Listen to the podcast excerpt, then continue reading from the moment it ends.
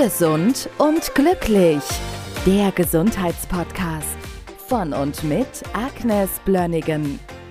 Wir sprechen heute über ein Thema, das ist mir gerade bei einem Bekannten begegnet. Der hat gerade einen Gichtanfall und das ist so schlimm, dass er nicht mal mit seinem Hund auf die Straße gehen kann. Wollen wir vielleicht am Anfang mal einordnen, was ist Gicht überhaupt? Also über Gicht gibt es ein paar Ideen, dass man denkt, dass es das ist. Und ich würde das einfach mal klarstellen, was nach meinen Recherchen sich daraus kristallisiert hat. Interessant, dass Sie über Kristalle sprechen, weil das ist auch etwas, wo wir immer denken, da sind Kristalle in den Gelenken, aber komme ich gleich drauf. Also Purin produzieren wir eigentlich immer und man bringt Gicht mit Purinabbau in Verbindung aus dem Fleisch und empfiehlt den Leuten, kein Fleisch zu essen.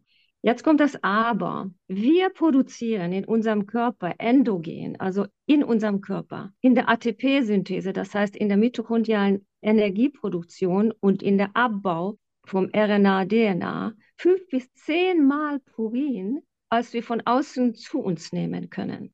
Das ist bemerkenswert. Dann sagt man als zweites, viel Harnsäure macht Gicht und macht Gichtanfälle.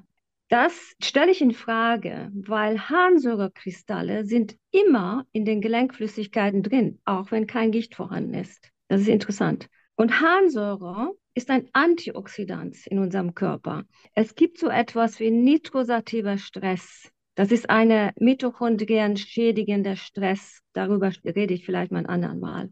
Interessant ist auch, dass die Harnsäure wird in der Niere abgebaut.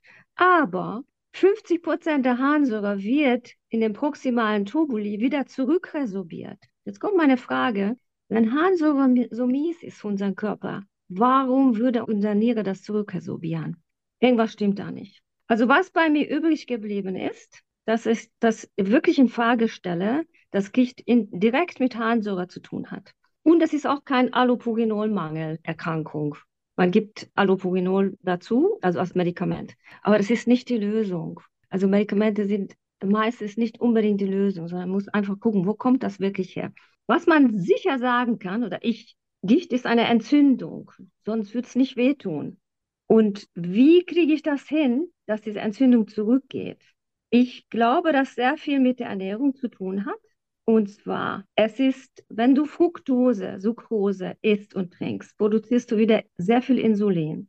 Und dieses Insulin führt wiederum zu entzündlichen Prozessen, Gewichtszunahme. Also ich würde empfehlen, jeder, der Gicht hat, sollte keinerlei Obst mehr essen, die Fruchtsäfte weglassen, Alkohol weglassen, vor allen Dingen Bier und Wein und alle proentzündlicher Fette. Aber ich glaube, dass der große Anteil von vielen Entzündungen in den Gelenken, auch von Gicht, kommt von zu vielen Omega-6-Fetten. Die Leute wissen gar nicht, wie ungesund Maisöl, Sojaöl, Rapsöl, Sonnenblumenöl sind. Die sind alle proentzündliche Fette. Und die Kohlenhydrate werden immer zu Zucker umgebaut. Und Zucker ist absolut proentzündlich. Das heißt, je weniger Kohlenhydrate wir essen, desto weniger Entzündung haben wir in den Gelenken auch. Ich würde dem Patienten empfehlen, zwei Monate mindestens auszuprobieren. Low Carb, möglichst ketogen, viele gute Fette zu sich nehmen, eine gute Versorgung mit Magnesium, mit Kalium sorgen und Vitamin B12 in der Form von Adenosylcobalamin, Methylcobalamin, am besten Hydroxycobalamin. Dieses Hydroxycobalamin ist eine besondere Sorte von B12, die das oben genannte nitrosative Stress in den Mitochondrien antidotiert und somit auch antientzündlich entlastet, auch für die Gelenke und diesem Stress entgegenwirkt. Je mehr Ketone wir produzieren können, also mehr die Energieproduktion mehr aus den Fetten haben können als aus den Zuckern, desto weniger Gichtanfälle wird der Patient haben. Ich denke, man könnte zwei, drei Monate ketogen leben. Da gibt es auch genügend Bücher dazu. Und die Kohlenhydrate weglassen, die Energiegewinnung mehr aus den Fetten bekommen, gibt es weniger Gichtanfälle. Wo kann denn Gicht auftreten? Ich glaube nicht nur an den Dingen, wo wir sofort dran denken. Ne? Das, also sehr häufig ist das der Großzeh-Grundgelenk. Das ist, was die meisten kennen. Wir haben auch Gichtstufe in den Ohren, also in kleine Knötchen, die sich da bilden. Und höllisch wehtun können. Und das ist, was die Leute meistens dann haben. Aber wenn dein Großzeh so wehtut, dass du nicht mehr auftreten kannst, kannst du halt nicht mehr laufen. Ne? Das ist wirklich ein Verlust an Lebensqualität. Gut, dann musst du auch was tun. Ne? Das ist äh, dann ein ganz, denke, ein ganz klares Zeichen des Körpers. Ja, also weißt du, das Interessante ist, also ganz viele, ich rede über viele Themen, aber es gibt immer wieder gemeinsame Nenner. Und da kommen wir immer wieder auf viele Ergebnisse, dass wir sagen, die Kohlenhydrate runterfahren, die gute Fette hochfahren. Das ist einfach wieder, immer wieder ein gemeinsamer Nenner. Eigentlich in der Ketose gehen, Intervallfasten machen. Ich glaube, alle, die meine Podcast hören, wird den langsam aus den Ohren hängen, aber das ist auch gut so. Dann werden sie irgendwann vielleicht doch in ihrer Lebensweise was ändern, weil wir diese Probleme gut lösen können über die Zeit. Und Gicht ist, wenn ich das so richtig sehe, auch ein Problem eher der zweiten Lebenshälfte. Das ja. heißt, unser Körper kann ja. scheinbar eine ganze Zeit lang eine Menge auch wegstecken. Ja, das ist, das ist tatsächlich so. Also wir haben eine unfassbare Resilienz.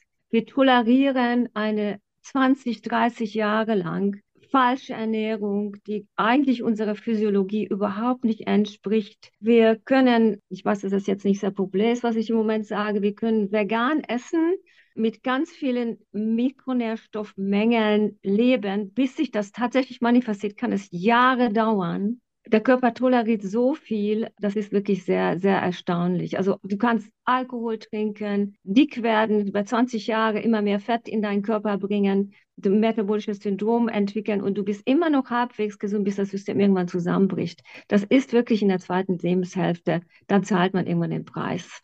Auf der anderen Seite es ist so, solange wir leben, können sich die Organe auch, die meisten zumindest, gut regenerieren gilt nicht für alle Gewebesorten, zum Beispiel die Lungen. Wenn die Lungen einmal wirklich nachhaltig geschädigt sind, die Alveolen sind kaputt, da kann man nicht viel machen. Aber die Leber, die verzeiht unheimlich viel, bis zu einem gewissen Punkt natürlich. Ne? Und ich glaube, je schneller, je früher wir anfangen, artgerecht zu essen, artgerecht zu leben, dazu gehört die Ernährung, die Bewegung, eine gewisse geistige Hygiene, dass wir uns auch geistig mit guter Nahrung versorgen, dann können wir sehr viel Positives für unser Leben tun.